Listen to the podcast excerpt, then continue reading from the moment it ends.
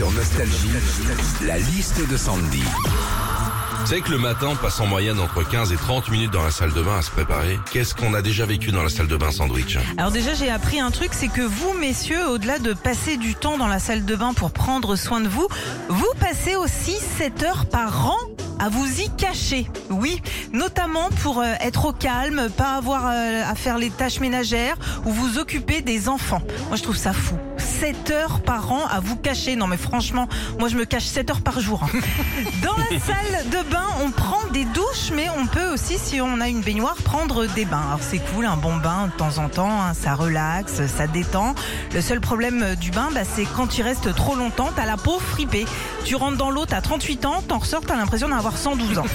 Enfin, passer après quelqu'un dans la salle de bain, parfois c'est relou. hein. Toi, Philippe, hein, tu te plains de retrouver les cheveux de ta femme dans le siphon de ta douche. Et bah moi, c'est de la flotte que je retrouve par terre quand je passe derrière mes enfants. Bah c'est bien simple, j'ai l'impression de vivre avec des loutres. Retrouvez Philippe et Sandy, 6h-9h sur Nostalgie.